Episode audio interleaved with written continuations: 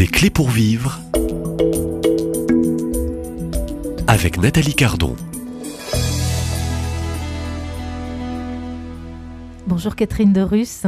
Bonjour Nathalie. Alors je vous reçois euh, à ce même micro toute la semaine, en ce temps si particulier euh, de la période de l'Avent, et puis plus que quelques jours pour célébrer cette fête de Noël. Alors nous, restons en France, nous voyageons du côté de, pas très loin de Lourdes, euh, donc dans cette région Occitanie, mais nous passons une autre région en Aquitaine avec la ville de Pau et le Carmel de Pau, puisque Sainte Marie de Jésus crucifié euh, a vécu euh, deux périodes, deux fois trois ans.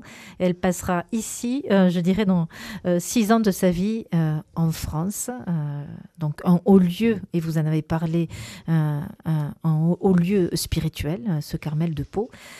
Alors nous avons une liste, Catherine, de nombreuses visitations, euh, je dirais, dans ce Carmel. Le ciel est venu visiter Sainte Marie de Jésus crucifié. Je vais donner donc cette liste, on, l'avait un peu promis.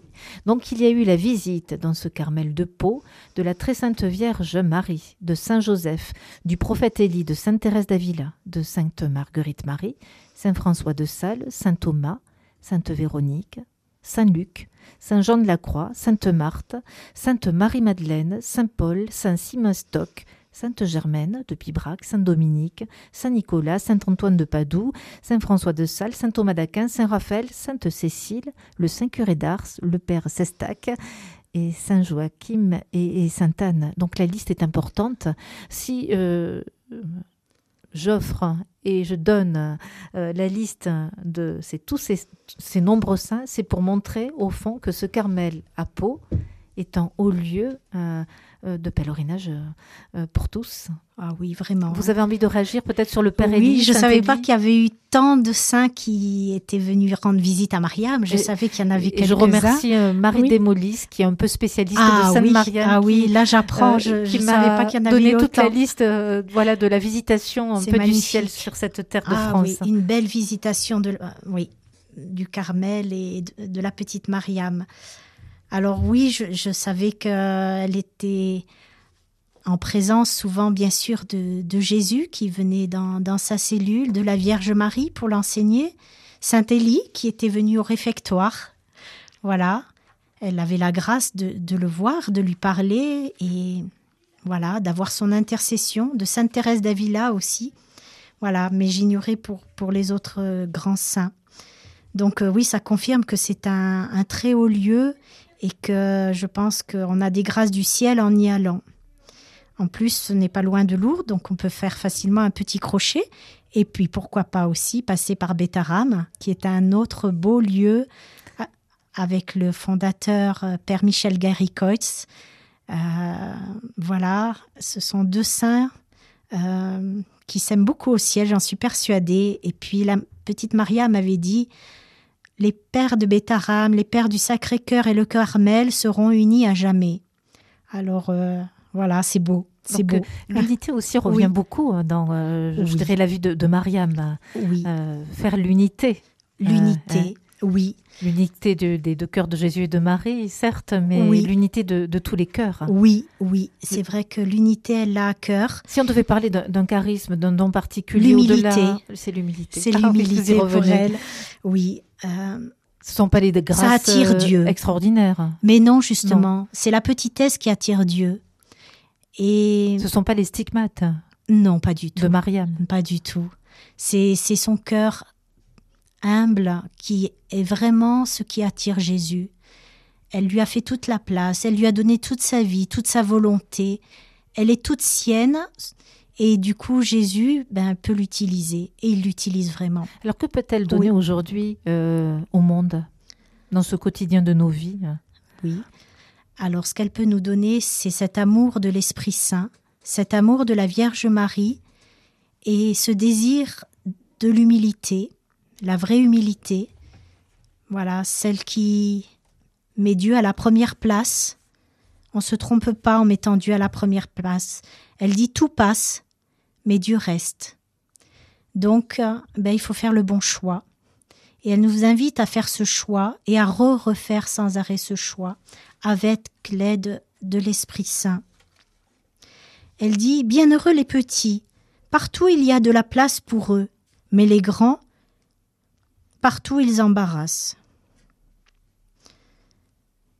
Elle dit aussi, à travers Jésus qui lui parle, En enfer il y a toute espèce de vertu, mais pas l'humilité. Au ciel il y a toute espèce de défaut, mais pas l'orgueil. Voyez, ce sont des petites choses comme ça, mais qui peuvent nous faire euh, travailler ces vertus, comme la vertu d'obéissance aussi. Elle disait il faut toujours obéir, soumettre sa volonté à celle de ses supérieurs. Il ne faut pas faire de réflexion, il ne faut pas marchander avec Jésus. Voilà, donc euh, elle nous donne euh, voilà des pistes à travers ce qu'elle a vécu à Pau avec peut-être des grâces extraordinaires mais qu'il faut reprendre dans l'ordinaire de nos jours. Et ce combat spirituel qui est en toute personne entre le bien et le mal, elle nous dit de toujours choisir Jésus, de toujours regarder Jésus, de toujours aimer Jésus. Dans ce Carmel de Pau, euh, euh, Sainte Marie de Jésus euh, crucifiée a vécu, je dirais, je crois, ses plus belles périodes, hein, ses plus grands moments, puisqu'on parle d'union à Jésus. Oui. pour vous, Catherine de Russe, quels sont ces, ces grands moments euh, dans, ce Carmel très précisément. Euh. donc elle a prophétisé, euh, et peut-être que vous y viendrez, elle, a reçu cette transverbération du cœur, ces stigmates, oui. Hum, elle, a eu des dons de, de bilocation. voilà, on est avec Sainte Marie de Jésus crucifié, souvent dans un monde qui peut paraître surnaturel, mais qui est si naturel pour elle. Oui, si naturelle et en même temps elle était toute désarmée parce que quand elle a vécu ses stigmates à l'âge de 19 ans, ça a commencé à Marseille, elle croyait que c'était une lèpre. Comme je vous dis, les charismes, ce n'était pas pour elle, c'était pour les autres. Pour elle, c'était plutôt un fardeau, elle demandait d'en être délivrée. Mais Jésus, par là aussi, l'a travaillé. Elle en sera délivrée à la fin, hein, mais c'est vrai qu'elle a vécu beaucoup de grâces extraordinaires, mais c'est pas pour elle. Je pense que c'est pour nous qu'elle a vécu tout cela parce que on est enseigné. On est enseigné quand malheureusement le diable parle et qu'il éprouve Mariam, il, il, il la possède jusqu'à 40 jours et ça, ça se passe, hein, on y reviendra peut-être demain. Euh, cette possession, euh, donc autorisée, je crois. Hein, oui, comme Job. Par Jésus. Jésus sait que son amour est indéfectible, donc il permet cette épreuve qui va montrer en fait l'amour encore plus fort de Mariam. C'est toujours pour que le bien et le beau ressortent de cela. Et effectivement, Mariam sera fidèle. Il pourra la tenter, il pourra lui faire beaucoup de mal, de tort, mais à travers ce qui ressort, c'est l'amour de Mariam pour Jésus. À tel point que Satan dit Cette mauvaise arabe, je la briserai. Il est fou de rage, parce qu'il voit qu'il ne peut rien contre l'humilité, et que ce petit rien sera un, l'instrument docile de Jésus pour le monde, pour la France, pour la paix. En ce moment, il y a beaucoup de guerres dans le monde. Et Mariam est un instrument de paix pour ce monde. Si on a Marie pour mère, Saint Joseph pour père, et l'Esprit Saint, alors nous aurons ce cierge entre les mains pour avancer dans cette nuit du monde. Je pense qu'il faut retenir surtout ça, une âme de plus en plus humble, c'est-à-dire qui attend tout de Dieu et rien de soi. C'est un chemin difficile, elle l'a elle-même traversé, elle était pleine, voilà, quand elle a été euh, abandonnée euh, après son martyr euh, dans l'église d'Alexandrie, après s'être confessée, elle n'avait plus personne au monde elle a fait confiance. Elle s'est abandonnée. Et ce sont des grâces de l'esprit d'enfance qu'on retrouvera chez la petite Thérèse plus tard. Mais voilà, comment marcher dans ce monde? L'esprit d'enfance, l'esprit de simplicité, de confiance, d'abandon, et à reprendre toute la vie parce que c'est jamais gagné. Alors c'est peut-être aussi euh, la bonne période, permettez-moi, euh, Oui. Catherine de Russe, pour euh, à, quelques jours de Noël où on va célébrer, je dirais, la naissance de, de l'enfant Jésus, Oui, demander dans ce monde qui brûle, Oui. hein, euh, cette grâce d'enfance. cette grâce d'enfance, hein, Oui. hein, ou retrouver, ou la retrouver si on la perd ou si on l'a perdue, mais si on la demande avec un cœur d'enfant, Dieu ne peut pas la refuser.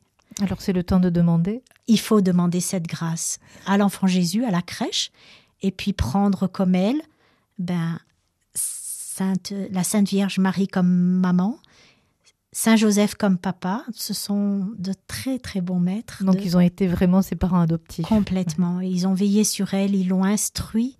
La Vierge Marie a toujours été là pour elle et Saint Joseph aussi. Donc une sainte qui Oui. euh, euh, palestinienne qui va Oui. mourir en, en terre sainte. Oui, Ouais. sur la terre de Jésus. Elle est vraiment une âme Donc transfigurée. une, une terre aujourd'hui, euh, Oui. voilà, Moyen-Orient, Oui. ça brûle un peu partout. Ça brûle Moyen-Orient, on se dit que Oui. Sainte Marie de Jésus crucifié Oui, est peut-être euh, la sainte euh, à prier. oui.